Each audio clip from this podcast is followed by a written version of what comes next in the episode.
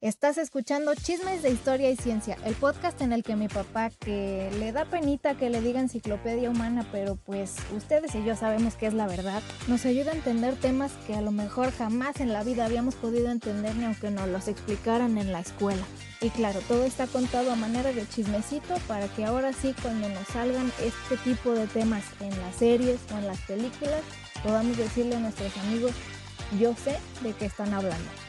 Pero bueno, ya sin más introducción, vámonos al tema de hoy.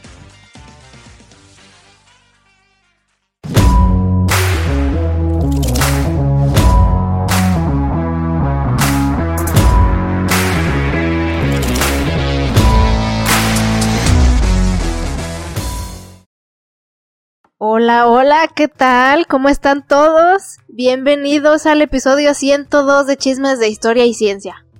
¿Cómo estás aquí? Bien, ¿y tú? Bien, bien también. Mi preciosa. Nena. Aquí estoy con mi papá, como ya saben. Él es nuestro genio en la casa. Bueno, eso es genio.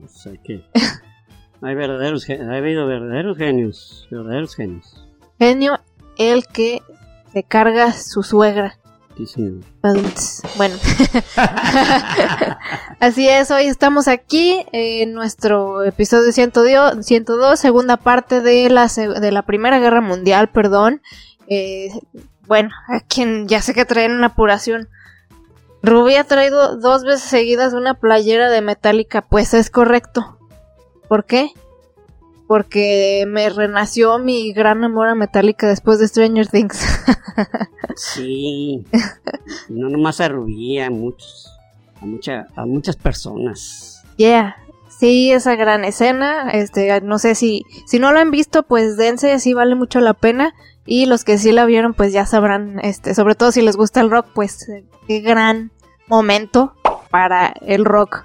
Qué manera de traer de vuelta a grupos ochenteros y pues grupos que gentes todavía, solo que ya llegaron a más personas jóvenes. No, no, no es grupo ochentero, más bien es un grupo que, más bien un tema que salió en los ochentas. Sí, pues, pero a eso me refiero, pues, o sea, vienen desde los ochentas y los trajeron otra vez los, eh, bueno, es que también esa canción justo es de esa época. Es correcto. Entonces, eh, las trajeron de vuelta de una manera muy épica y pues yo otra vez en modo fans mil por ciento. Si de pilón ya en mi adolescencia me estaba bien traumado con Metallica, todas las canciones, todos los discos, todos los nombres de todos.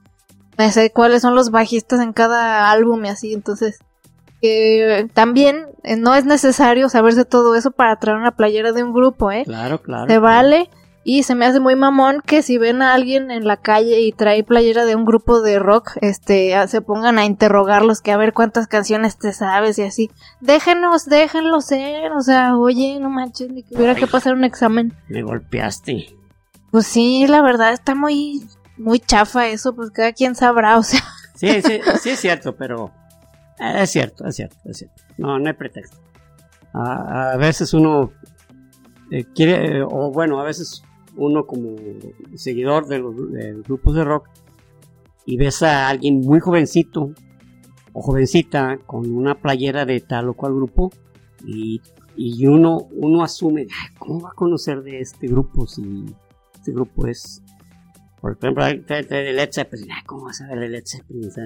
no saben ni lo que trae puesto, pero no, a veces que te dan grandes sorpresas Sí, exacto, es que eso es lo feo, o sea, porque a lo mejor alguien que me viera en la calle puede asumir que no sé ni qué traigo puesto, ni quién es el grupo, ni cómo se llama la abuelita del vocalista, pero la gran mayoría de las veces pues sí te podemos callar la boca, la verdad.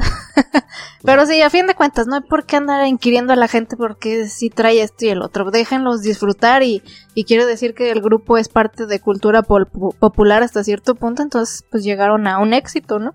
Claro. Entonces, bienvenidos. Y como dijo Metallica, todos, así, si hayas sido fan de Metallica por 40 horas o por 40 años, eres bienvenido. Oh, ¿Verdad? ¿eh? sí, eso dijeron, porque salieron muchos a decir que... Pues Metallica, fue, un, fue así como un... Como un consenso del grupo completo. Pues fue un comunicado que ah, salió en la página de Metallica. Y porque sí salieron muchos a decir como de, ay, pues esos posers que nomás conocieron Metallica por Stranger Things. Y Metallica así como de, ¿y? Bienvenidos sean. Bienvenidos. ¿Verdad? Pero bueno, este, mucho Metallica. Es hora de comenzar con nuestro episodio de hoy, ¿les parece? Entonces, ¿en qué nos quedamos? Muy bien, nos quedamos en, en el frente occidental, ya ven que les decía, habíamos, eh, habían mencionado que hay dos eh, había dos frentes diferenciados en la Primera y Segunda Guerra Mundial, igual que en la Segunda. Occidental. Bueno, más bien dos frentes en la Primera Guerra Mundial. Sí, en la o sea, igual que en la Segunda, también hubo un frente oriental y un occidental, ah, aunque hubo otros frentes pero no tenían esa, digamos, la relevancia, porque, mm, porque en realidad era una relevancia mucho mayor el frente oriental y el frente occidental. Como nos daremos cuenta el día de hoy, pues también, también eso pasó, ¿verdad? En la, eh, en, en la Primera y Segunda Guerra Mundial, los dos grandes frentes eran el occidental y el oriental, pero en este sí, en este caso sí, el occidental era tremendamente relevante, realmente. Y en la segunda, pues sí, sí había un, digamos, un, contrapeso. En este realmente el frente occidental de Europa era realmente el, mm, el punto donde se ganaba o se perdía la guerra, literalmente. exacto. Entonces, ahora vamos a hablar sobre el frente oriental y otros, otros frentes. Eh, bueno, pues como les mencionaba, eh, habíamos mencionado en el anterior, en agosto de 1914, se dio la batalla de los, los rusos, en ese tiempo todavía no eran soviéticos, los rusos contra Alemania en Tannenberg. En Tannenberg hubo una, una terrible pues, mortandad de, rusos y ahí se convirtieron en héroes Erich Ludendorff y, este Paul von Hindenburg. Ahí, ahí se convirtieron en héroes porque fue una mortandad terrible de, de rusos, ¿no? Se, habla de 90 mil muertos y un ejército completo acabado, 350 mil. Este, o sea, se, oye así como rápido porque son las cifras, los menciono yo, pero es, es brutal. Ah, pues no manches. es terrible, ¿no? Eh, pues, en cosa de una, de una semana, ¿no? Principios de agosto y, y este, a mediados de agosto. Eso es verdaderamente brutal.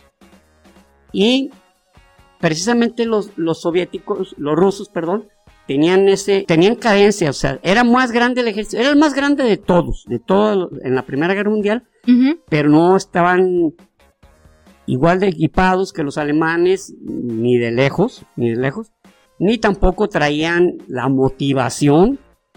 Ellos estaban sufriendo en ese momento algunas, algunos levantamientos, este, tal como mencionamos en, los antecedentes de la Primera Guerra Mundial.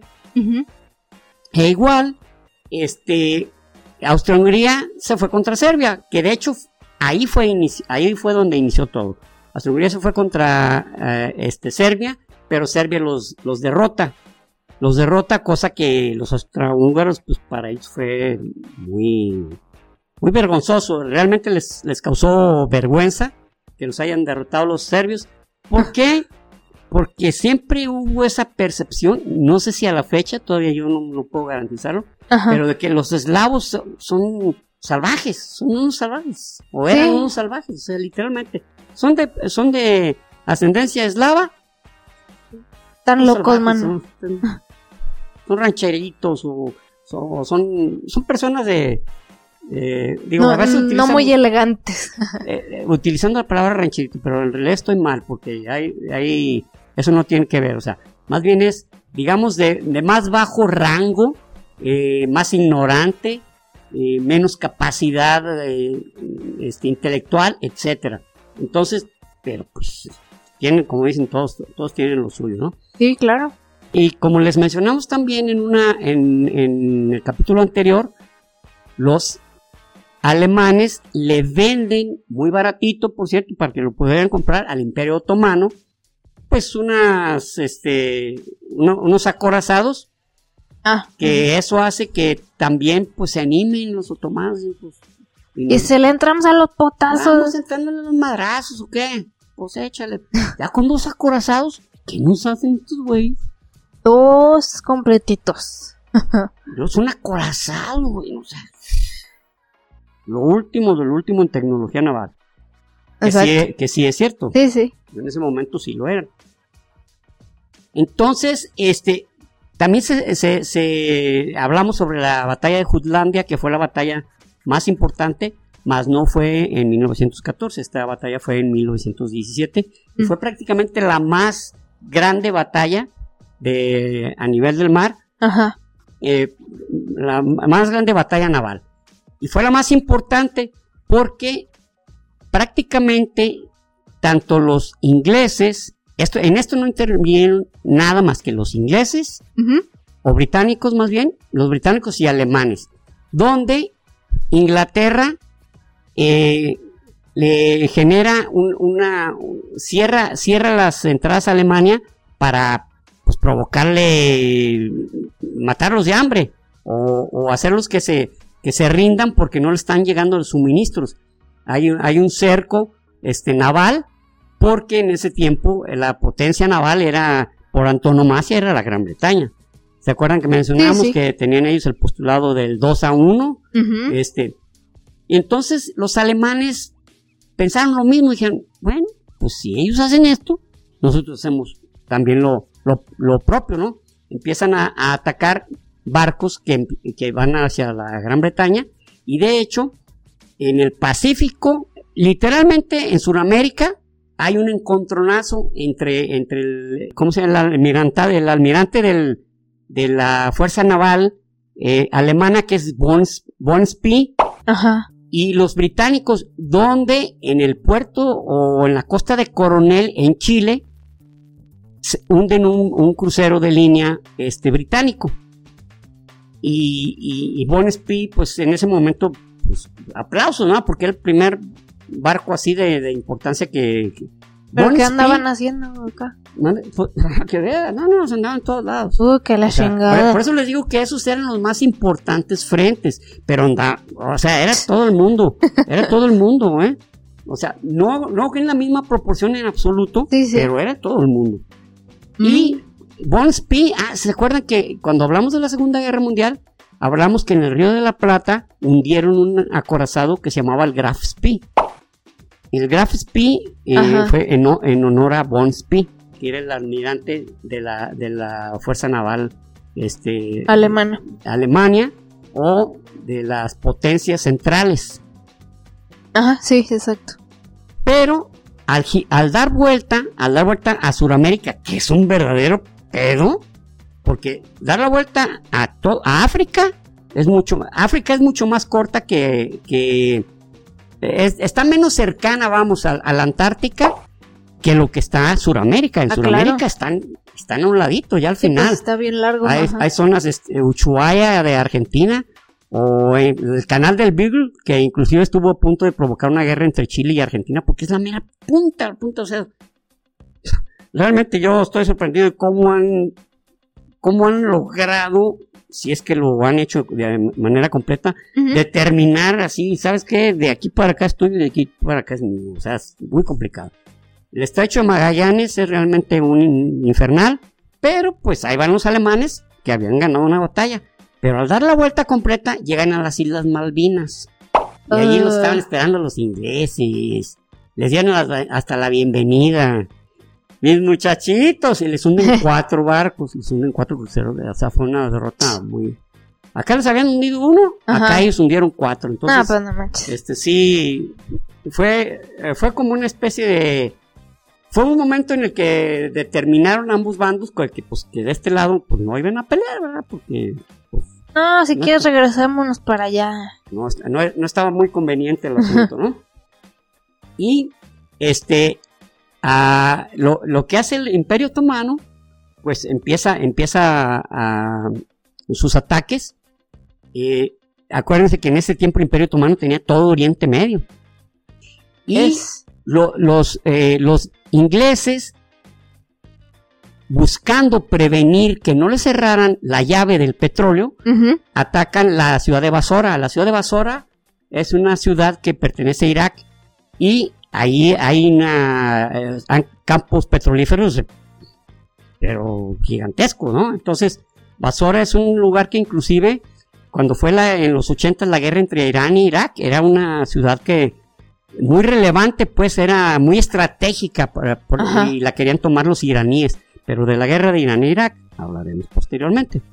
Entonces la capturan los, los, los, eh, perdón, los, los británicos, cosa que pues genial, pero también se van hacia el Golfo de Acaba. El Golfo de Acaba está entre, bueno, está en, E- en Egipto y es una, es un lugar donde eh, está, está, está el canal de Suez. Ah, Llega el canal de Suez en el Golfo de Acaba. Sí, que se acuerdan ahí fue donde se atoró un buque hace poquito, ¿no? Sí, exacto. Que inclusive les hablamos sobre Sí, So- sobre, sobre- cómo se hicieron del... del canal de. Suez en la Segunda Guerra Árabe-Israelí. Ajá. Entonces, pero bueno, el, el caso es que llegan al Golfo de Acaba, no fue fácil. De hecho, se quedó un, un tiempo en punto muerto, ¿no? O sea, ninguno de los dos había ganado. Ujú. Pero era, para los ingleses era importantísimo tenerlo ahí, ¿no? Ten- tenerlo suministrado. Entonces, este, ya los, eh, los aliados, sabiendo que el Imperio Otomano, pues había, ya estaba de- a un lado de las potencias centrales, pues deciden ir a atacarle su propia capital, ¿no? Dicen, no, ¿sabes qué? Vamos a atacarles eh, Estambul. Vamos a Estambul. Cabo, pasamos, eh, fíjense, o sea, lo que era la inocencia, ¿no? O sea, pasamos el estrecho de los Dardanelos, llegamos a- a- al Mar Negro y pues atacamos, ¿verdad? Pum, pum, pum. Fácil. Está fácil, jale, o sea, Está bien, ¿ah? ¿no? ¿Sí, va? Te Sí, digo. Sí, sí, sí, está bien. Pero antes de llegar, dos barcos son hundidos y dos quedaron dañados por minas, minas este, submarinas o, o- o- o marítimas más bien. Sí. Y pues como que dijeron que mejor luego. ¿Sabes qué? Luego, luego volvemos, luego volvemos, porque estos muchachos andan muy violentos. Se regresan. Se regresan y en ese momento también el Imperio Otomano pues tiene a su enemigo ahí, pero bien pegadito, los rusos que son su, su archienemigo. Recuerden que habían sido eh, los mismos ingleses y franceses se habían unido al Imperio Otomano para que Rusia, para que Rusia no se quedara, eh, este, fue, fue cuando la guerra de Crimea no se quedara con Crimea, Ah, sí. pero pues todo no se quedó. Entonces, Ups. lo que dice, lo que, lo que hacen los otomanos es atacar Crimea y Odessa, que están los Ah. puertos más importantes del Mar Negro. Y con eso diciéndole, mira, éntrale, cabrón, éntrale, güey. pues, pues, los rusos dijeron, pues, mm, su boca es medida. Ya en 1910, eh, perdón, 1915, ¿Mm? eh, bueno, estamos todavía en 1914, es una guerra, prácticamente una guerra total, porque también en 1914 empiezan a atacarse, atacarse entre Alemania y, y este y- e Inglaterra, empiezan a atacarse sus colonias en África. Entonces, en noviembre, Sí, sí, sí. los alemanes atacan, este, se llama África, África Británica eh, Oriental, ¿Mm? lo que ahorita es Kenia. Ah, ok. Lo atacan, pero los este, ingleses se defienden de una manera, pues digamos, magistral y le atacan una colonia que era la colonia oriental alemana de África. Oh, que la madre. Y allí sufrieron muchísimo los ingleses porque lo- el, eh, este, los alemanes, al no tener suficiente, suficiente, ¿cómo se dice?, soldados, este, empezaron una guerra de guerrillas muy efectiva, muy efectiva. O sea, cuando no tiene suficientes elementos, agarra buenos elementos y ataca y retírate, ataca y retírate. O sea, la guerra de guerrillas es muy antigua, es muy antigua, no es algo nuevo. Sí, ajá, exacto. Se oyó mucho cuando, cuando Vietnam, Ajá. porque Vietnam, y fíjense, irónicamente, en la guerra de Vietnam, cuando los, cuando los eh, norvietnamitas deciden atacar de forma, de forma de frente sostenido, que fue en, el, en la ofensiva del TET, fue cuando sufrieron más. O sea, los tronaron más, más o sea, de- realmente lo suyo, lo suyo, era Las la guerrilla, guerrillas. eran las guerrillas.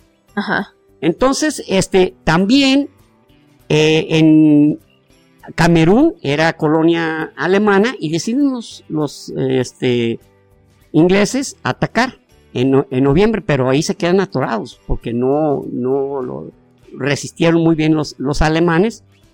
Y también este, los, eh, los ingleses atacaron la, eh, la, la, la colonia suroccidental, se llamaba, suroccidental de Alemania, lo que ahorita es este, Namibia. Ah, sí. Ahí duraron un buen, en un, buen rato en punto muerto, pero finalmente ganaron los británicos en un par de meses. Lo que hablaba de la gran capacidad de los ingleses para en sus colonias en, en, en, en África. Realmente tenía, Tenía mucho power. poder, tenía mucho power. Y, y en una ocasión, bueno, no en una ocasión, sino esto ya, en- ya ca- casi en diciembre del 1914, lanzaron un ataque donde llegaron hasta el lago Tangañica. Y fue cuando lograron vencer definitivamente a, a este África Oriental alemán, alemán. Ajá. Pero tuvieron que hacerlo a través del lago Tangañica, cosa que dieron un vuelto no, no, ¿eh? Imagínense desde Inglaterra darle toda la vuelta a África y llegar a, perdón, África Oriental y montarse, por utilizar un término, eh, este, al lago Tangañica y de ahí llegar más directamente, porque Pues creo que ¿cuánto era- duraron? ¿Meses o qué? ¿Dónde? ¿Duraron en llegar meses o qué? No, fue cosa de poco menos de un mes. Ah, ok. Ya, ya traían No, no, pues ya traían barco, ya, no, ya no de estaban. motor. Exactamente, entonces, este, se termina 1914, este, donde ya les platicamos que inclusive una, una pequeña convivencia ahí entre, fue la, la única convivencia que hubo entre alemanes y británicos eh, para, ¿Navidad? para Navidad. Entonces, ya después le dijeron, no, no, no, es como se andan haciendo compas con los, con el enemigo. Ya sé. Pero bueno, en fin. Este, la verdad es que aunque estuvieran en esa en esa lucha, pues ya no ya no estaban a gusto, habían empezado en agosto, iban, iban a- en otoño, en otoño había dicho el vemos. Kaiser Guillermo II, aquí los esperamos, muchachos, para celebrar Navidad. Ah, ¿tú O crees? sea, y No, no, estaban no. en un punto donde sabían que, que no había nada para nadie. No había nada para nadie. no avanzaban nada, estaban muriéndose a montón. a montones. Sufriendo horrible. Un invierno, imagínense un invierno en las trincheras, donde hay humedad, donde un frillazazo, no, no, no, quiero ni imaginar. Y sin saber por qué estás peleando, Sí, exactamente. Oye, que aquí, ¿por qué tenemos que ganar la guerra? O aquí, ¿por qué tenemos que matar? Pues, es terrible, debe ser, debe ser espantoso. Muy bien, llega 1915 y en 1915, a, a, a principios de 1915, este, eh, lo, bueno, no, no a principios, esto ya fue como en marzo de 1915, los alemanes quisieron ah, deshacer el punto muerto en el que estaban y atacan una, a una, una pequeña, digamos, aldea que se llama Merez, con gases de cloro. Fue cuando se inició el, a- digamos, la, la guerra de, eh, con ataques de, de gas, de gas mor- mortal. Pero de ahí se retiraron los ingleses, pero los, fíjense lo que es irónico, los, los, los eh, alemanes no tenían suficientes soldados para llegar a las trincheras de los ingleses y pues no sirvió de nada, o sea, sí se retiraron, Ah. murieron varios, pero muchos se retiraron por, por, por el gas. Ah, pues sí. Entonces, pues quedaron solas las trincheras. Y los alemanes no se podían retirar de las suyas, porque eran muy poquitos, no eran suficientes. Entonces fue una oportunidad desperdiciada y, y por consecuencia, vidas desperdiciadas. Por consecuencia, porque de nada, de nada sirvió. Que, de hecho esa parte de los gases, este don Bigotín Feo estaba involucrado, ¿no? O sea, que, que, o que él una vez algo batalló, ¿no? Con lo de sí, su sí. Pero. Eso ya fue más adelante, mucho más adelante, eso ah, ya okay. fue en 1916 cuando ya también los, los, este, ¿cómo se llaman? Los, aliados empezaron a atacar con, con gases. Ah, ok. Entonces, pero ya luego eso fue en, tratados de Ginebra, ¿sabes qué? No se vale. La, la no aún la regla, a la, en la guerra hay reglas. Sí. Entonces una de ellas fue, no, no, ¿sabes qué? Ataques con gases. Por eso también cuando Saddam Hussein atacó a los kurdos con gas, eh, gas mostaza, pues fue condenado mundialmente porque mató a muchos kurdos con gas mostaza, o sea, verdaderamente algo, des- algo despreciable contra su propia gente. Igual piensas, "Ey, condenado mundialmente, ya nadie lo quería de todos modos. Mira, esa es la imagen que nos han dado, pero realmente Irak está inestable desde que no está Hussein. Órale. Es verdad, es verdad. Hussein tenía con todas las tribus, con todas las, las este, con todos los credos Grupos, ajá. y con todas las razas tenía ciertos tratados donde tú nomás hasta aquí, tú nomás hasta acá, a ti te permito esto, a ti te permito esto o sea, a todos sea, los tenía como Dentro del desmadre un orden, por así exactamente, así, así, o sea, decirlo. Ok. dentro de ay, el Irak, sí, pero la tiene ordenada, la tiene ordenada. Entonces, llegan los gringos, la tumban y ¡ay, tumban a Saddam Hussein!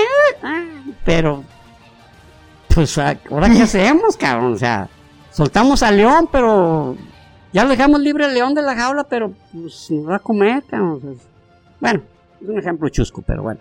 Sí, no. Entonces, en abril de 1915, lo, ya los, los aliados pues determinan que pues que, que, que, que- que atacar a- al Imperio Otomano pues, de una manera más efectiva, ¿verdad? Entonces, se llevaron, a, acababa de, de ingresar a la, eh, a la, a la guerra, este, Nueva Zelanda y Australia. De hecho, a principios de 1915, entre finales, y, finales de 1914 y principios de 1915, Ujú. Guam y, y esta eh, ciudad, digo, no, perdón, este, este país, País. Eh, ¿de dónde es este la, la roca? ¿Sus papás? Samoa. Ah. Samoa. Samoa y Guam este, es- eran colonias eh, alemanas. Y llegaron los, los nuevos, neozelandeses y los, los australianos y le dijeron, pues ¿se acuerdan que nosotros ya también somos compas de aquellos? Pues, pues bájense. Va, váyanse circulando mis niños Desalojo. desalojo. Y sí, efectivamente ya, ya quedaron. Y, y- y los ingleses, este, pues, ya esos muchachos siempre han sido muy listillos. Sí, bastante. dicen, ah, ustedes vayan, vayan a, más para adelantito, nosotros aquí ya vamos a seguir cuidando, ¿eh? Yo se los Samoa cuido. Y muy bien, ¿eh? Muy bien. Qué buen trabajo, Qué eh. buena No, chamba. Yo, mis respetos, ¿eh? Yo estaba sorprendido. Pero bueno, los voy a convertir luego- en Sir. luego les damos una, unas buenas medallas. Sí, los, y- los haces que Eh, los haces vamos a convertir, los vamos a convertir en Sir neozelandeses, Sir australianos. No, no, no, no. El máximo no. Muy bien, entonces, pues, ya, ya integrado totalmente Nueva Zelanda y Australia, este, pues dicen, ¿sabes qué? Pues les vamos a caer a los hinches, a los de estos, ¿cómo se llama? A, a los, al Imperio Otomano, cabrón. Les vamos a caer ingleses, franceses, neozelandeses, australianos. No, no, no, no, no. No Va vas a a ver ni de dónde le llegó. No vamos a ver ni de dónde le llovieron los. Bueno, pues, Madrazo. ¿Dónde le llegaron los madrazos? Van a sentir, van a decir, ay, amaya, amaya, déjenos en paz. y, y, y la idea era llegar, llegar a Galípoli Ajá. y de ahí entrar a través del estrecho de, Dar- de los Dardanelos, pues apoderarse del Imperio Otomano, yéndose, yéndose por la costa y llegar, llegar a, la, a Estambul. O sea, está fácil. Pues porque no se les había Es un plan antes, ¿no? perfecto. Pero, claro, llegando a las costas de Galípoli, Galípoli está en la parte de abajo y, como le digo, Eh, es, es inclusive una ley que está en, en el, en el arte de la guerra. Si te van a atacar, posicionate arriba. Y los otomanos traían un gran general, que después fue su primer, primer ministro, Ataturk, Ah, sí. Kemal Ataturk, este, y, y los espera arriba, dijo, ah, pues aquí, ah, ya están llegando, déjenos, déjenos que lleguen, déjenos que lleguen, no, no, no nos perturben, no los perturben a los muchachitos, acérquense, acérquense, vénganse, vénganse, vénganse, eso, eso. Y empezó un ataque bestial que no daban una, y como ya, tomando el ejemplo de las trincheras, los austra- australianos y neozelandeses empezaron a hacer eh, trincheras, pero tenían que hacer lo mismo, tenían que salir y atacar y los barrían. Y más que estos estaban en las alturas, eh, los, los otomanos. Entonces, este, pues realmente estaban sufriendo los dos ejércitos, ¿eh? Había un calorón, había mosquitos, había enfermedades. Realmente el lugar estaba muy, muy, muy incómodo. Pero pues digamos que los otomanos pues ya de alguna manera pues, estaban más acostumbrados. Sin embargo, eh, este, estaban recibiendo también mucha metralla. Entonces, ahí quedaron en un punto muerto. De hecho, si recuerdan, en, en el, bueno, los que hayan, los que hayan escuchado sobre nuestro episodio sobre Winston Churchill, Winston Churchill fue en ese momento relevado de ser el, el- de, de ser el jefe de las, de los, de las fuerzas marítimas de, de Inglaterra, Ah, de la. Gran Bretaña, Tu gran cagada. por Galípoli, porque a él se le culpó de eso. Eh, y digo se le culpó porque él se defiende, pero igual, si tienes a otra maestra. grupo, pues tú eres el, tú eres el que responde, maestro. Sí, sí, es que cuando eres el líder no hay de que... No, pues es que ellos la... No le echaron ganas a los soldados. Ah, ¿Qué hago yo? ¿Qué hago yo, eh? Mira, los viene mal entrenados. Tú eres el responsable, güey. ¿Quién, quién es el responsable? ¿Tú? Pues sí. Pues tú eres. Tú eres el culpable en este caso. ¿no? Pasas de responsable a culpable, cabrón. Muy bien. Entonces, este, también los japoneses, como ya se habían aliado con, con Inglaterra, y vieron que, pues que, pues que estaba, eh, como les había comentado ya en el, eh, ya en, ya en 1915, ya Japón se integra, como habíamos mencionado en el capítulo anterior, Japón se integra, este, y que hace, Mm, eh, se va, se va a, la- a las de estas colonias de Tsingtao, Tsingtao, que, era, que eran alemanas, y las toma, y ya rapidito. Yo ya hice mi jale, ¿ok? Entonces, ahí me echan un grito si algo se ofrece. ¿Qué Dale. sushis, qué pescados? Ay, nos echan un grito. Nosotros tenemos buenos vatos ahí para que nos lleven de comer. Cosa que efectivamente era algo que simplemente necesitaba, necesitaba este Japón, aprovechó la coyuntura y pues, aquí Posamos. estamos, aquí estamos. Posamos. Muy bien. Continúa la lucha y este ya a- a- en agosto en agosto de 1915 este se hizo un, se generó un plan que fue el que mejor le salió a los aliados cómo llevarse a la gente de Galípoli de regreso. Y realmente se oye irónico pero fue el mejor plan que, eh, que, se, que se cumplió porque pudieron sacar 865 mil soldados y habían muerto habían muerto casi 360 mil. Y con los turcos, ah, perdón, los otomanos, en ese tiempo todavía no Sí. eran turcos, habían muerto también otros 320 mil, o sea, fue una victoria pírrica para los, los, es más, de hecho en esta, en esta primera guerra mundial, curiosamente, no sé por qué, era muy común que terminaran casi igual, el mismo número de muertos en una batalla. Solamente cuando era desproporcionado, se podía decir que triunfaron. De otra manera, quedaban, ganaban una batalla, pero dices, oye, acá perdieron 200, 250 mil y estos otros perdieron 210 mil. Caray, no se ve un gran triunfo. Pues pero, sí. Pero casi en todas las batallas así estuvo sucediendo, casi en todas, ¿eh?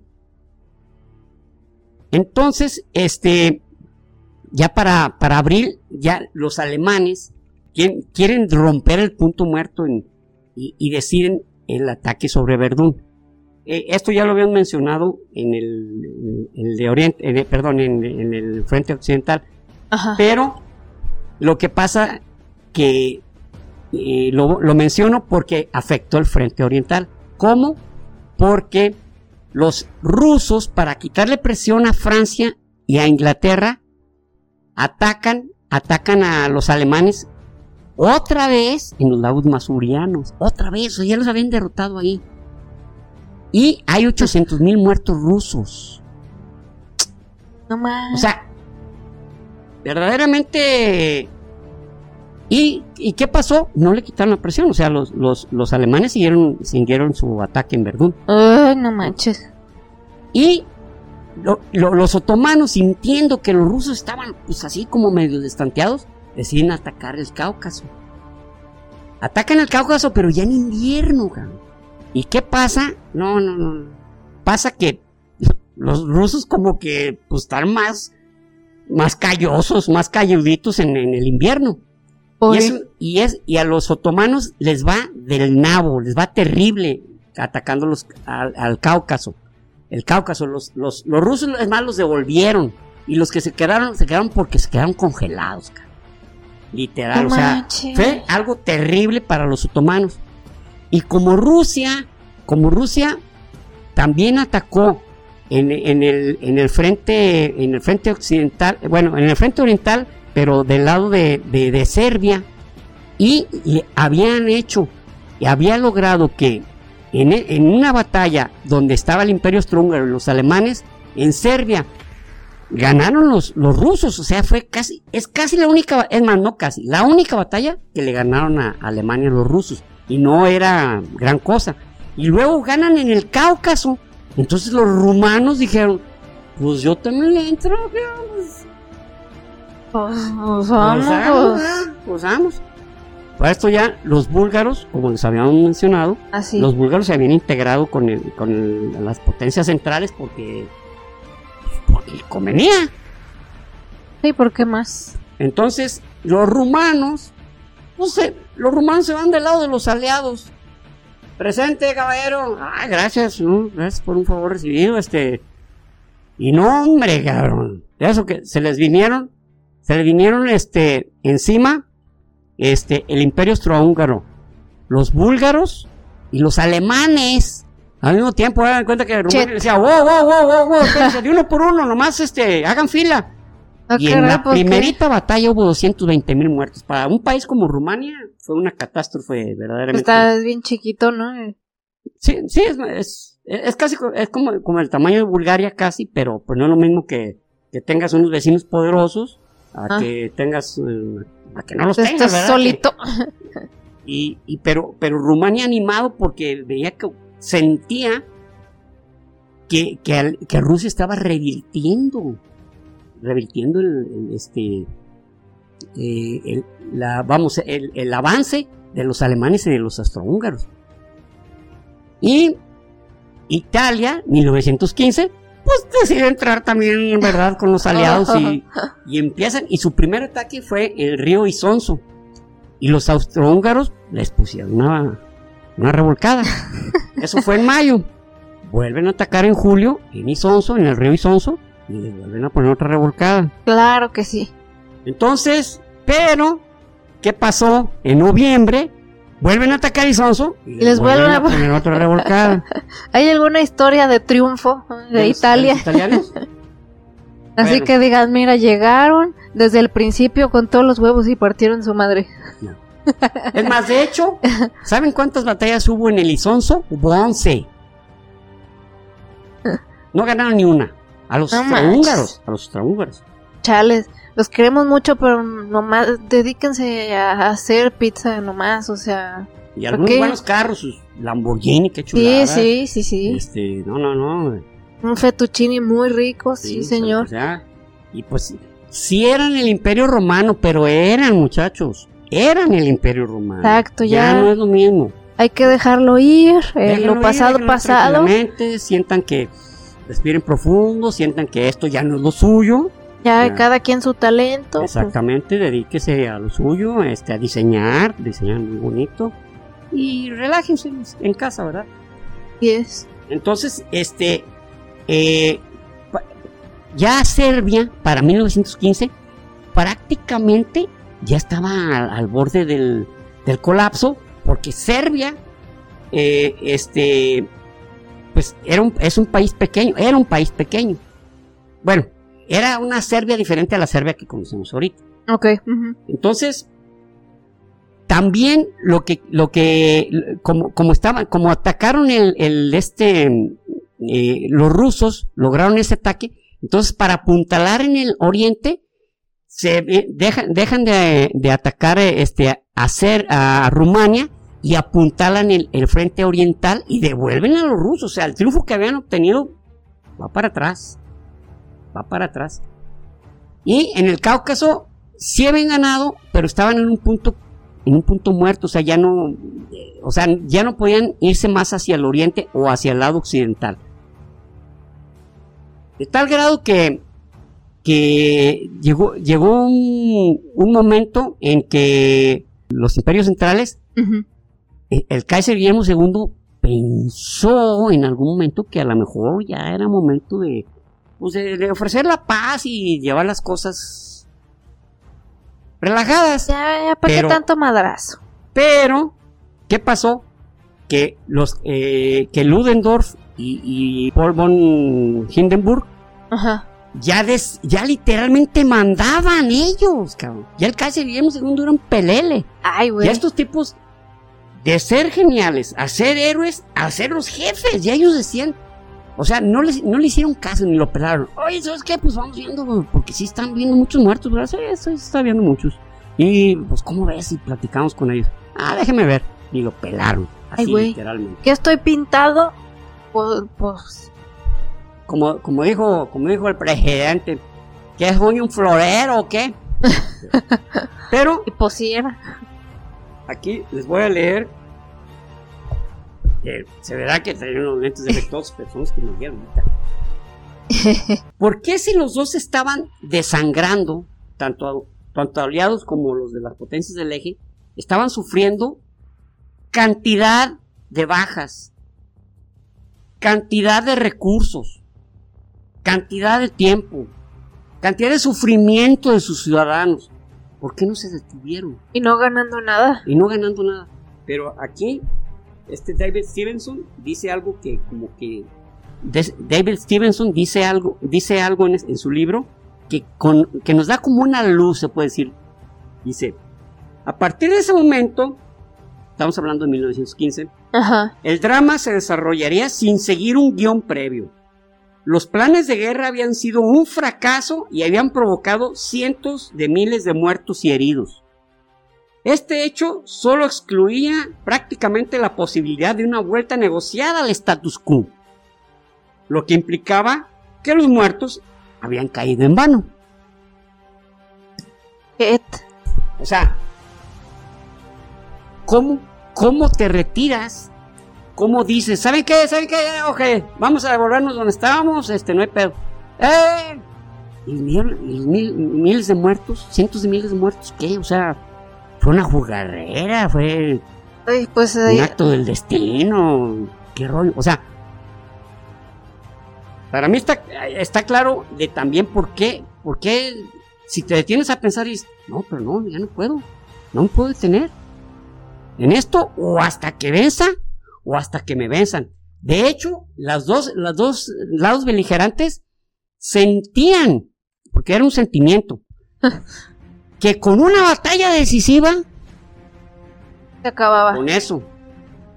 Es más, me acuerdo de un amigo mío que una vez se lió a golpes con otro y este amigo mío, uno de ellos estaba pues Amadopoulos. Estaba, sí, sí. Ya ahorita ya está más, está viejo, pero siempre ha sido un tipo corpulento. Entonces un, se pelea con otro tipo y el otro pues le pega, se retira, le pega y se retira. Y este cuate dice, con que le pegue uno, así decía, con que le pegue uno. Y ese, ese uno nunca llegó, ya lo dejó con los ojos así cerrados, le quebró la nariz, le dejó los labios. Bueno, le, lo, todo. Y pues nunca llegó el golpe decisivo. Y, así, estaban estos, o sea, estaban con un un llegue que les demos, no, no, no, no, no, no van a saber, como dijo Burro, no van a saber si sube o si baja. Ah, la guerra continuó. Entonces, o sea, bien, es de pura terquedad, casi, casi. Sí, o sea, de, decir, ¿cómo, le vamos a ir a, a, nuestros mismos soldados que toda su muerte fue en vano? ¿O cómo le vamos a decir a la población? ¿Saben qué? Ya, ya, ya, ya se nos quitó el enojo ah, sí, güey. Y mi papá, mi hijo, mi sobrino, etcétera, etcétera. Y nosotros sufriendo hambre porque Alemania estaba sufriendo hambres por el bloqueo naval que le estaba eh, generando este Alemania. Y, y, lo que es más, en, a finales de 1915 declaró este Alemania que todo, que las islas, islas este, británicas, Irlanda y la Gran Bretaña, era- eran zonas de guerra. Y fue en 1915 cuando uno de los barcos, el Lusitania, Ah, sí. un U-boot lo hundió y este, pues entre ellos iban eh, 100 128 ciudadanos norteamericanos y pues fue un momento de que, oye, pero no se desató la guerra en ese momento. Que, que decían que ese era el casus belli, pero pues Pero en no. realidad no. El casus belli fue hasta 1917 con el telegrama, Telegrama Zimmermann. Zimmerman. Pero los, los alemanes ya decían, tenemos que cuidarnos de no provocar a los Estados Unidos. O sea, ellos sabían que Estados Unidos podía hacer que la balanza se inclinara, pero finalmente todo se vale, ¿no? Entonces, pues, ¿qué pasaba? Oye, ¿qué hubo? ¿Qué- ¿cuántos ciudadanos? ¿Sabes qué? Pues nosotros vimos que ven- venía Gran Bretaña y, pues no sabíamos que iban, perdón, así, así de simple. Pues, perdón, perdón, perdón, patrón. Ahí dispense. Ya en 1916 ya habían, ya había, este, ya había, habían aprendido muchas cosas. Ya, ya habían aprendido muchísimo eh, este, de, sus errores. Entonces, fue cuando eh, Alemania empieza a lanzar hacia los frentes de guerra, empieza a lanzar sus, aviones. Empieza a lanzar aviones ya en masa, o sea, no era cualquier. Uno, ay, viene, ah, eh, con que va a tener una bomba, no, ya eran todo una, todo un grupo completo y estaban causando terror. Y este, en ese momento todavía no se, no se generaban los dogfights o, o, o pelea de perros, que es cuando se llama cuando dos, dos aviones caza eh, se tratan de derribar uno al otro.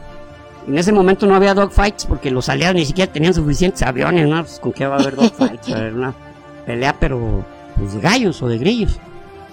Pero sí los, los alemanes estaban verdaderamente este, generando una gran destrucción. Ya en 1916 realmente los, los, los rusos estaban sufriendo demasiado.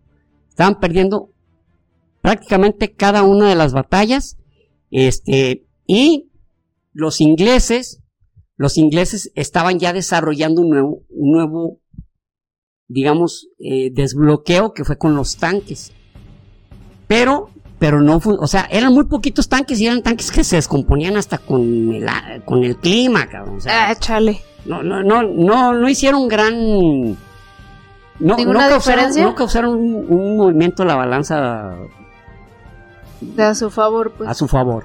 Y en 1916, ya en mayo de 1916, como habían atacado Bagdad lo- los, eh, los aliados, pero hay una ciudad que se llama Kut, donde los dejaron, se puede decir, sometidos, o sea, ya no podían moverse de ahí, Ajá. logran, logran desprenderse y le, y le infligen una derrota al Imperio Otomano. Al Imperio Otomano y toman Bagdad, era una ciudad, era un punto importante para, para tomarlo. Pero siguen atorados en el Golfo de Acaba, porque la ciudad de Basora ya la tenían totalmente sostenida. 1916 prácticamente seguía nomás la guerra de guerrillas alemán, había perdido ya sus colonias y la, la guerra de guerrillas seguía en el lado oriental, en la eh, eh, África Oriental alemán. Ajá. Era, era donde estaban sosteniéndose a través de guerra de guerrillas. Luego, en ese año 1916, resulta que Portugal se hace amigo de los aliados. Ah, Y caray. declara la guerra a los alemanes. Pues no que no, güey. Pero ahí va por qué. Angola, lo que es Angola, era colonia, era colonia lusitana, era colonia de Portugal. Entonces, temían, temían que Alemania se apoderara de su colonia. De hecho, de hecho, Angola, Angola fue una, fue un país que su independencia la logró de alguna manera tardía por allá, este, al final, entre mediados y finales de los 60 es más, Oh. los, los cubanos, hubo muchos soldados cubanos metidos ahí en Angola. Sí, sí, sí, no, y no crean que, que así como subterfugiamente, no, no, abiertamente porque había una guerrilla an- angoleña que, que era de, de principios marxistas, Ah, entonces razón. este, los cubanos los estaban ayudando. Y de hecho ellos promovían una, una frase que decía, eh, crear, crear en el mundo una, dos, tres, cuatro o hasta cinco Angolas, o sea, como diciendo, aquí en Angola estamos peleando y vamos a ganar. Y eso queremos hacer en nosotros, porque recuerden que, la doctrina comunista, eh, marxista-leninista, es, este, es como un tipo de, mm, de misión. Sí, exacto. Y aparte todos los que estén bajo esa doctrina son ya son amigos y se ayudan mutuamente con tal de seguir llevando a más lugares de la misma doctrina. Pero la revolución y la doctrina a otros países. Ya en 1916 también este, algunos países eh, se incorporan de una manera, bueno, Brasil fue el único país de Latinoamérica que participó. Ah. Pero este, de una manera, bueno, en la Segunda Guerra Mundial participaron dos, México y, este, y Brasil. Eh, y, y, de una manera más comprometida a México. Este curiosamente no saliendo de la revolución medio medio medio marxista y todo no sí está, está, muy extraño eso está medio medio vodevil no pero así fue. Muy bien 1916 la, prácticamente la guerra está en eh, está casi igual entonces este pero hay una hay una diferencia ya el zar Nicolás II, pues dice, no, pues estos muchachos no, no están rindiendo. Y despiden al máximo líder. Despide a su máximo líder, Alexander, eh, Alexander Yarkunov.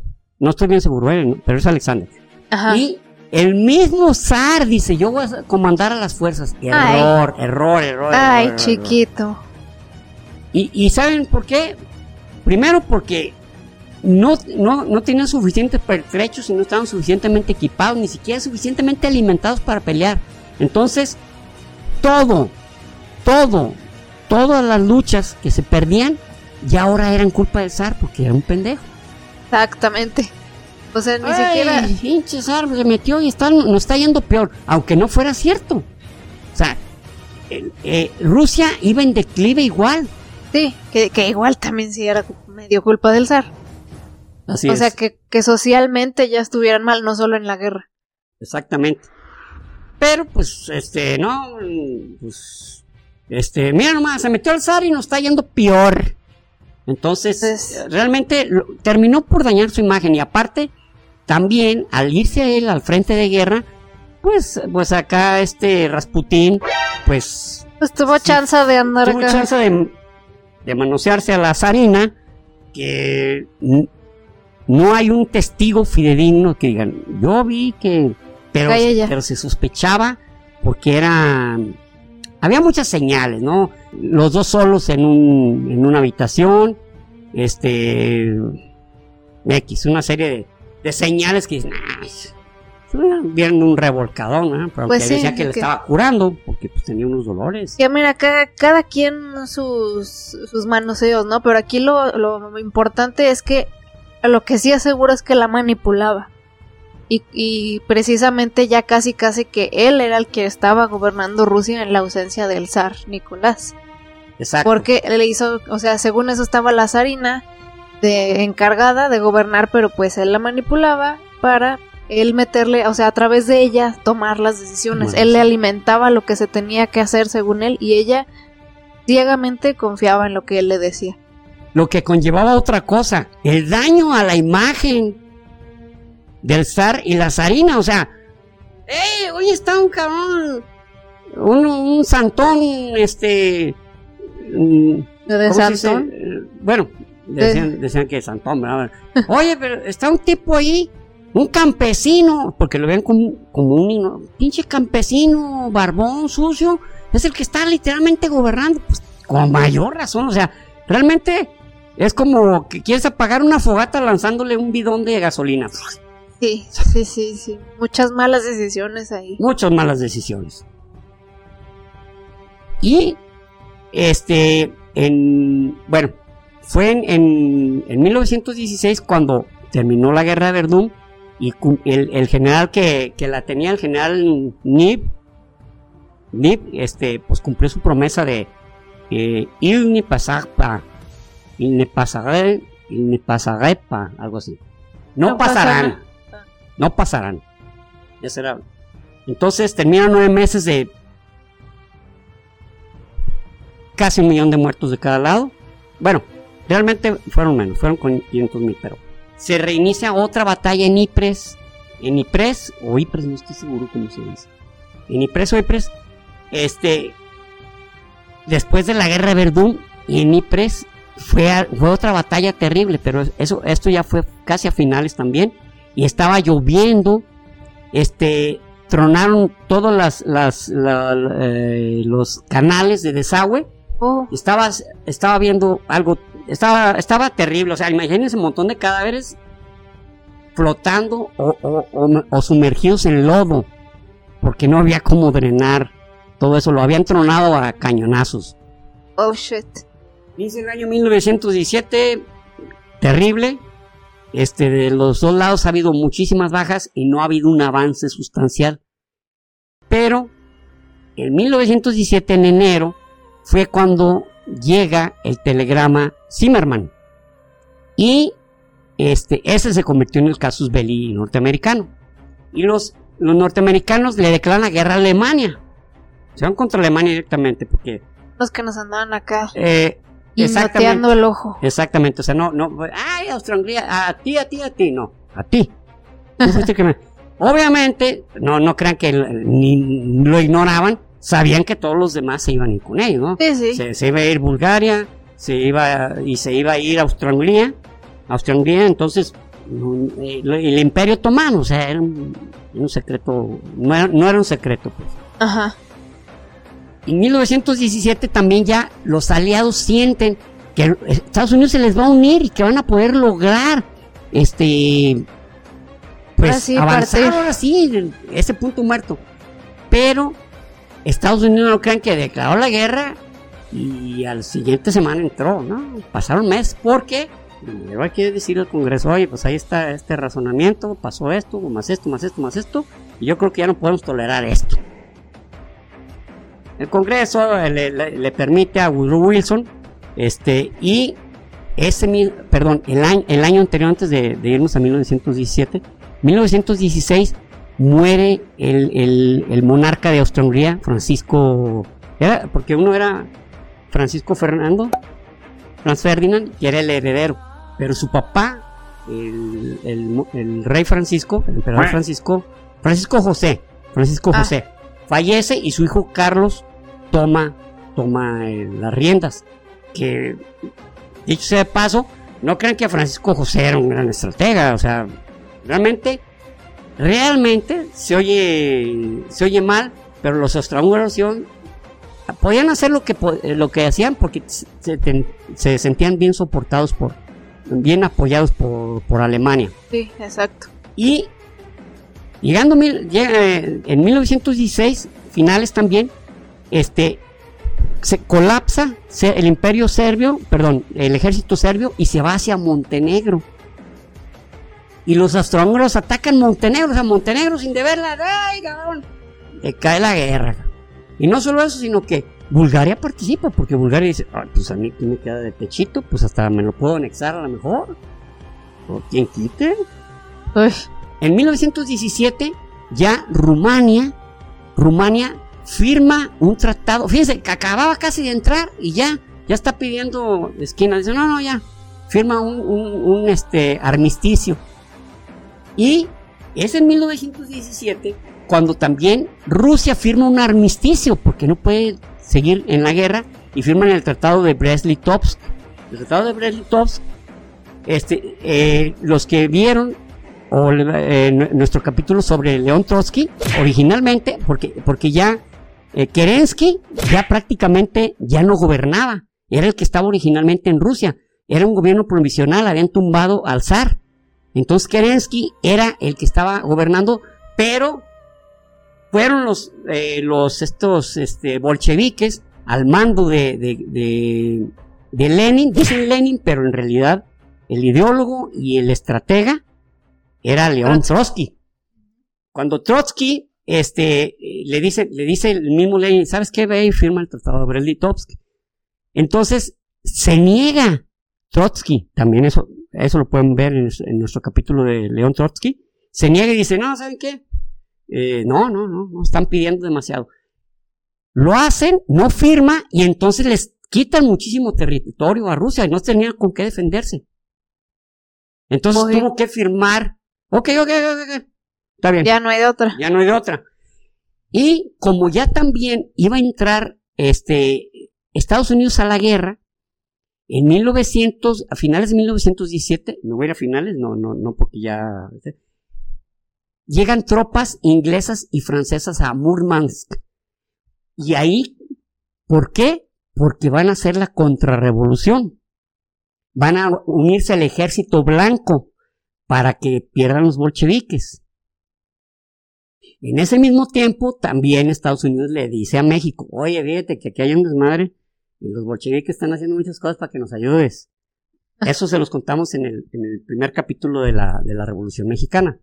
Bueno, pues ya, ya, este, eh, algunos países no se desgastaron, como Japón, pero pues ya nomás estaban esperando eh, como, como, comer y limpiándose los dientes. A ver, ¿a qué hora? Y, que el punto muerto que estaba en el Golfo de Acaba ya lo toman los, los aliados.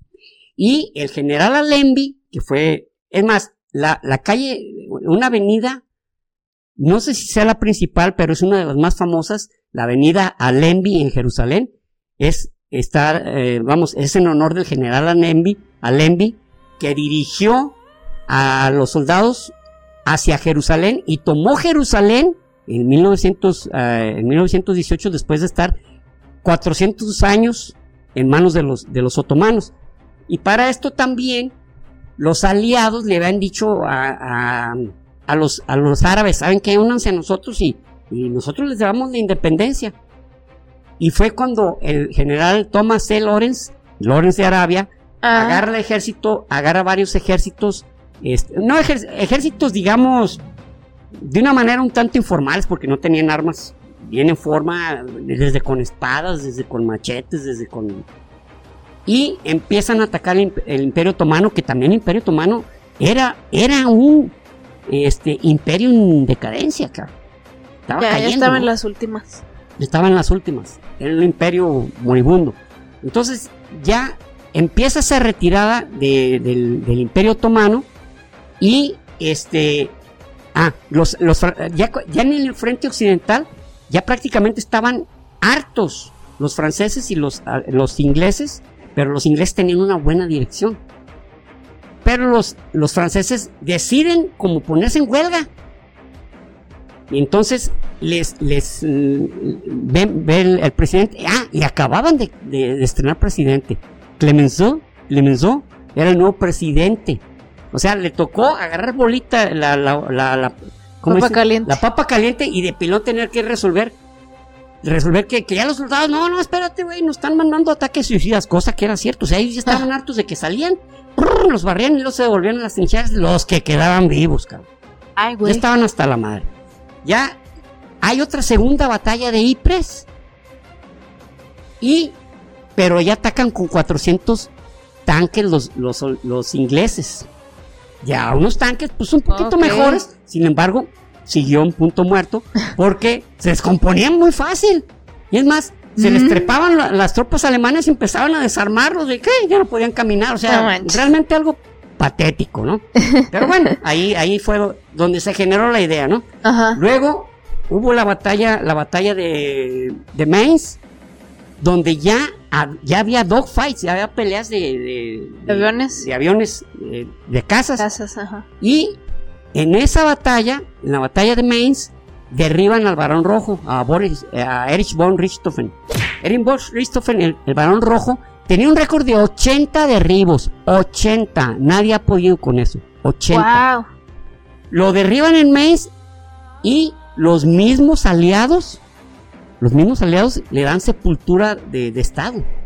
Ah, caray. O sea, reconociendo, ¿sabes qué? Gran adversario. Este un gran adversario, nos traías con un pinche dolor de cabeza, pero te lo mereces. Le dieron, le dieron sepultura de, Estado, ¿eh? o sea, con todos los honores. con todos los honores. Cosa que no se ha visto mucho, ¿eh? O sea, ha sido muy poco entre las dos guerras mundiales. Entonces, este, ya van, ya entran los, los soldados norteamericanos y, este, ya esto estamos hablando ya a mediados de 1918. Entonces, eh, perdón, en abril de 1918, ya, híjole, pues ya van a entrar los, los norteamericanos y anteriormente, dos meses antes, había una insistencia feroz por parte de Hindenburg y Ludendorff para atacar en el frente occidental porque ya sabían que ya se venían los, los norteamericanos, entonces ah, era necesario vencerlos antes de que tuvieran otro puño de norteamericanos que entró a Estados Unidos con un millón de soldados inicialmente. Oh, órale. Imagínense, fresquecitos, ¿no? O Pues sí. Y a- Francia tuvo que tomar una decisión. Resulta que empieza, tiene una colonia en Argelia y empieza a llamarlos a, a- a- a las armas. Y, y este, la Gran Bretaña, que no tenía, eh, que no tenía, ¿cómo se dice? Eh, servicio militar obligatorio, ya lo convierte en obligatorio en 1917. Dice, no, ¿saben qué? Ya es obligatorio. Ya los vamos a, los vamos a levantar y se van a venir. ¿Y qué hacen los franceses? Se le estaban acabando los soldados. Y también los mismos este, eh, aliados sabían, sabían que tarde o temprano era una guerra de desgaste que sabían los, los, los germanos que la tenían perdida. Sabían que los aliados tenían mayores recursos.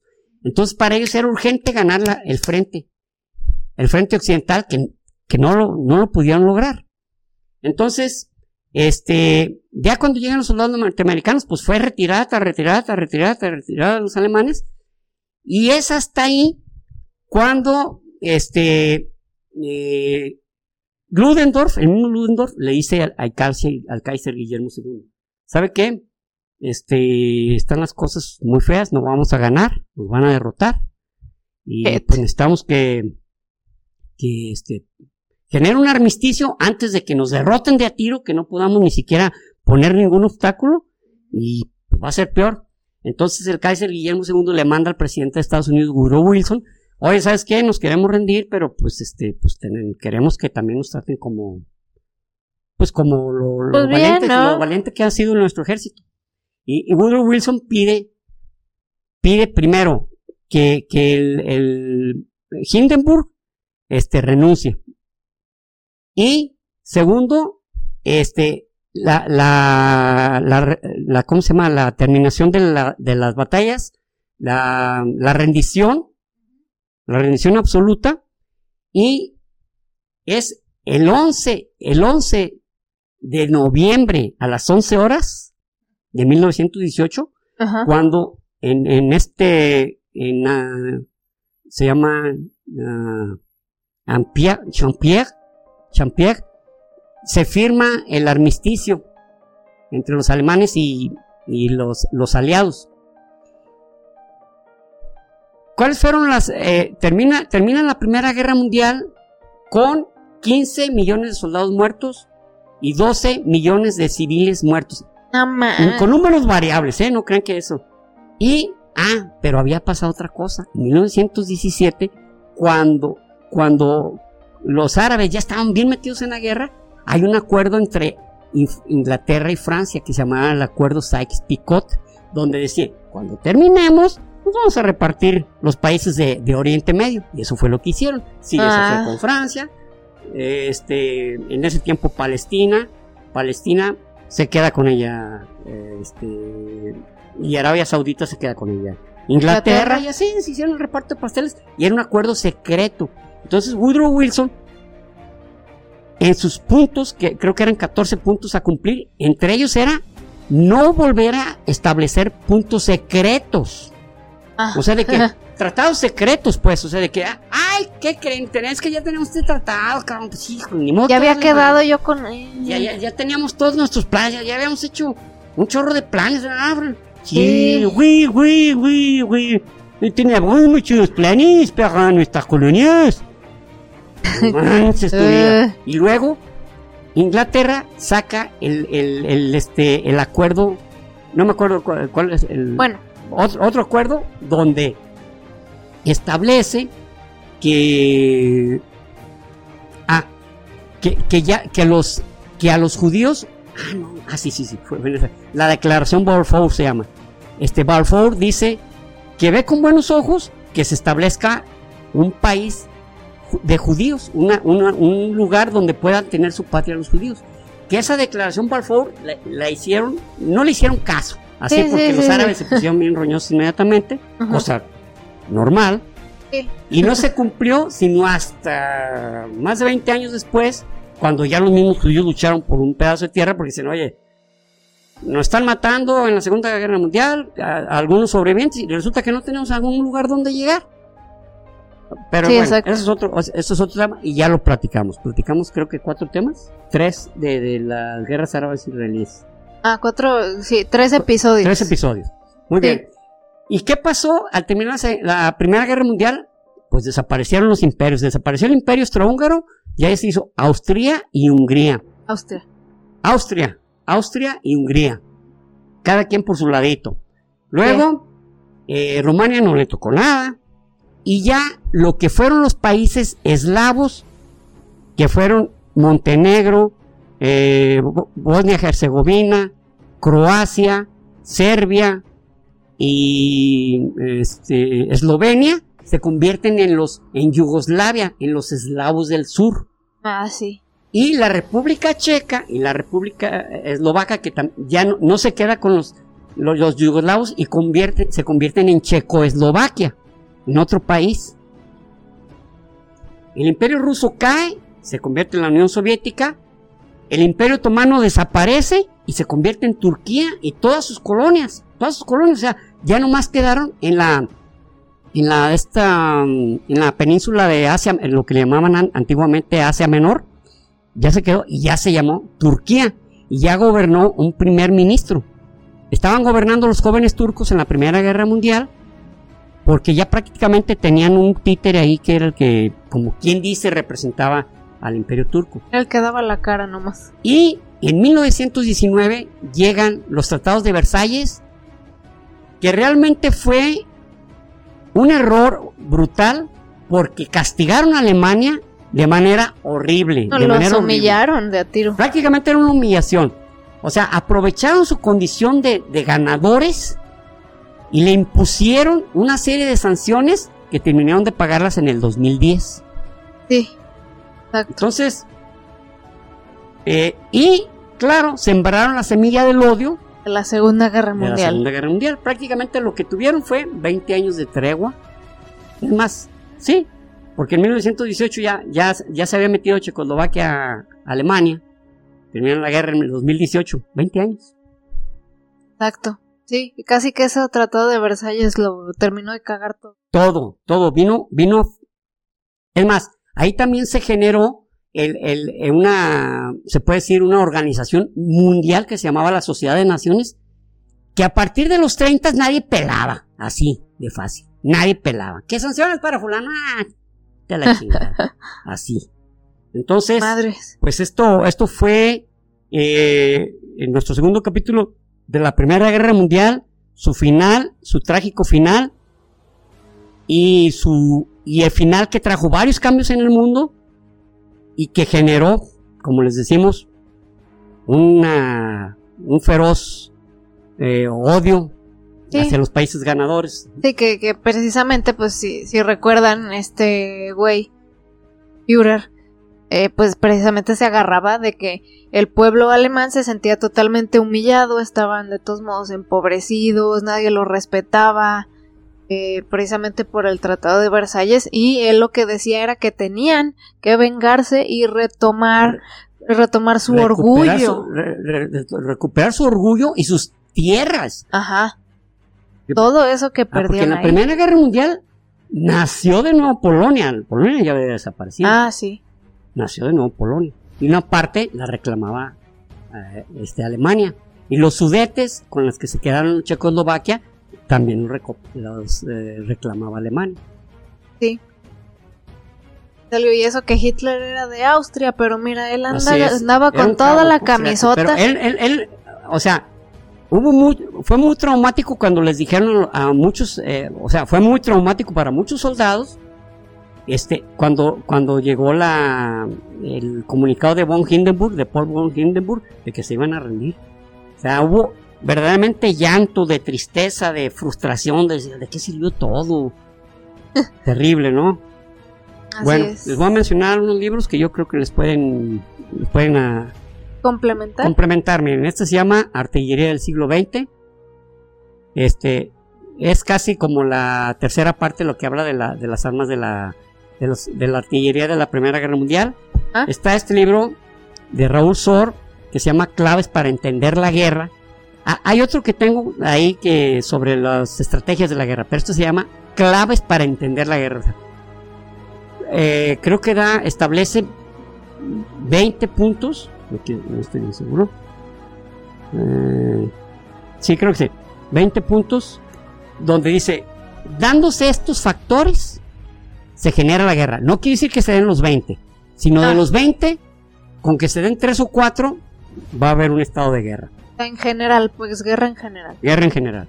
Está este librazazo de David Stevenson que se llama 1914-1918.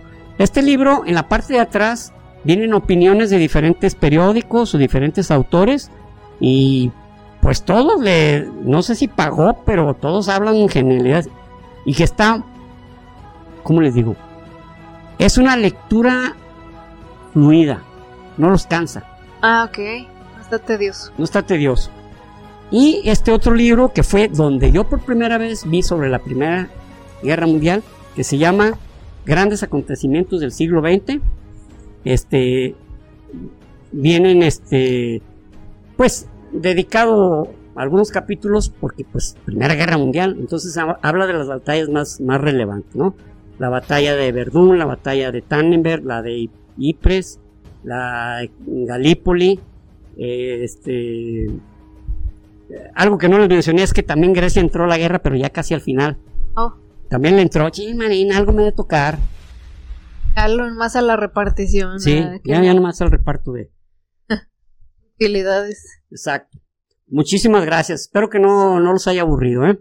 Y ojalá que haya quedado un poco más claro, pues, el pedo que aún así, de todos modos siento yo que, que son unos enredos y una... Pues estaban pasando muchas cosas al mismo tiempo.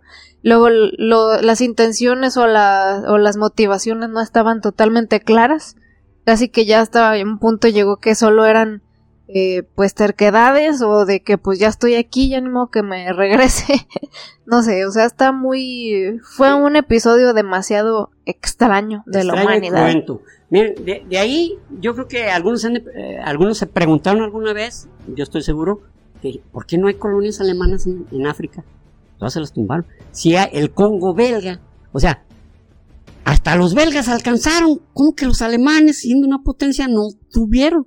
No, sí tuvieron, se las arrebataron. Sí, que igual, pues, o sea, así que digas que bien está tener No. colonias, pues no. Pues no, no, exactamente. Muy, muy buena, muy buen punto, ¿verdad? Sí, la neta no. Colonizar, mal, muchachos. e incluso una manera de colonización nueva que el otro día me quedé pensando que todavía sucede, o más bien que es lo que está sucediendo ahorita. Creo yo eh, que una colonización moderna está ocurriendo por la gentrificación, por así decirlo. O sea, vi el otro día, bueno, no el otro día, hace como dos meses, un letrero que habían puesto como en, la Ciudad de México, no me acuerdo en qué zona, que decía en inglés, si eres, eh, si eres gringo y estás trabajando aquí, como en tipo home office, quiero que sepas que todos te odiamos, porque por tu culpa todos los precios están viendo, la renta, la comida y todo eso, porque como llegan gringos con sus dolarucos ahí, eh, pues les los comercios de alrededor y, y las rentas como que se dan el lujo de que pueden cobrarle más caro porque son gringos porque tienen más poder adquisitivo pero pues ese- esos aumentos se van para las demás personas que viven Sí. ahí To- todos lo sufren. Lo exactamente sufrimos. O sea, bueno, lo sufren. Sí, entonces es para, para esos extranjeros es como un, ah, mira, deja llego a este paraíso bonito que a mí me gusta, a mí me sienta perfecto, yo la estoy pasando a toda madre, pero por tu presencia y todos los demás están sufriendo. Pues sí, es un tipo de colonización. De colonización. Sí, siento yo, no sé, es mi opinión personal que el otro día reflexioné, pero ustedes qué opinan sobre eso, ¿verdad? Y pues bueno, ahora sí tenemos saludos, ahora no se me olvidaron, chingada madre. no, ahora sí los traigo. y bueno, el primero es para Yasmín Alcalá, eh, es de Ah, Tepa. hola. Sí, Es, Eh. es- es- es nuestra conciudadana. así es, eh, y pues sus papás son amigos de mi papá y todo eso. Ella y su Grandes personas, esposo, por cierto, grandes personas. ella y su esposo Heriberto nos escuchan. El otro día me dijo y pues muchas gracias Yasmín, saludos a ti y a tu esposo si estás escuchando este episodio y qué chido. Beto. Gracias. Sí, muchas gracias. Bueno, los dos son arquitectos, ¿eh? No, Yasmín no es, ella es... ¿Decoradora? Sí, según yo. Ah, ok. La que es arquitecta es su hermana. Ah, es cierto. Este, muy bien, el que sigue es para Mario Larreta y sus peques, Mayito y Lunita. Dice que, bueno, saludos primero a los tres, muchas gracias por escucharnos. Y Saludos. este, como comentario dice que no le gustaba tanto la historia en secundaria hasta que llegó una maestra, que la hizo divertida, pero dice, y cito, pero ustedes se vuelan la barda. Ah, sí, sí, que nos volamos la barra. No, pues. Hombre. Pues qué chingón, muchas gracias. Eso es verdaderamente muy motivante, ¿no? Que nos digan, nos digan esas, esas palabras. Sí, pues y sobre todo porque ese es, ese es el punto de hacer este programa, que, que disfruten la historia. Ahora, el tercero es para Oscar LP. Creo, creo yo que ya te habíamos mandado saludos, pero quiero volverlo a decir o resaltarlo porque seguido está publicando en el grupo de Face y nos comparte muchos memes, mucha información muy interesante. Entonces, gracias por darnos tanto, tanto para reír y tanto para aprender. Y tú Es muy ingenioso. no, y no solo ingenioso, eres muy inteligente. Y de Sí. hecho me dijo que, que a él también como que se le antojaba hacer un programa porque él sabe mucho de ciencia. Porque nos, comple- nos complementa cosas muy padre y, y da mucha información, ¿eh?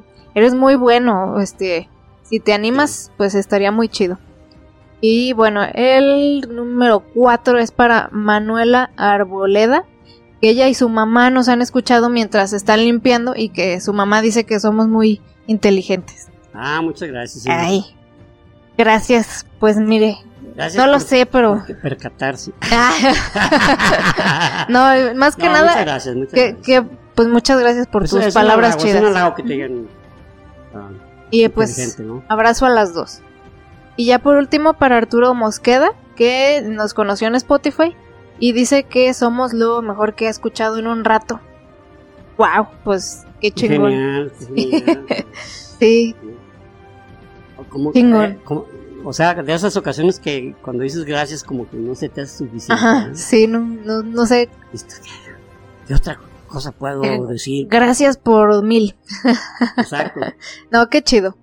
Y pues bueno, ese llegó, ese fue el episodio de hoy y este recuerden que síganos en TikTok, en Facebook porque ya estamos subiendo bueno, en Facebook métanse al grupo y en TikTok si no nos siguen siempre les dejo los links de las redes sociales aquí en la descripción, pero pues es que ya estamos más activos en TikTok y en los YouTube Shorts que porque hay manera de pues contar algunas cosillas ahí más rápido, ¿no? Que en tres minutitos y pues ya se aprenden nuevas cositas rápido. Aprende cuando menos un concepto, un dato, una fecha. X. Y aparte se aceptan sugerencias de temas cortitos para hablar en ese tipo de videos, que sean cosas muy específicas, ya ven. Muy bien, pues gracias. Muchas Eh, gracias. Suscríbanse eh, y coméntenos, ya saben que nos encanta leerlos y nos ayuda con el algoritmo. Hasta luego. Y recuerden, prohibido dejar de aprender.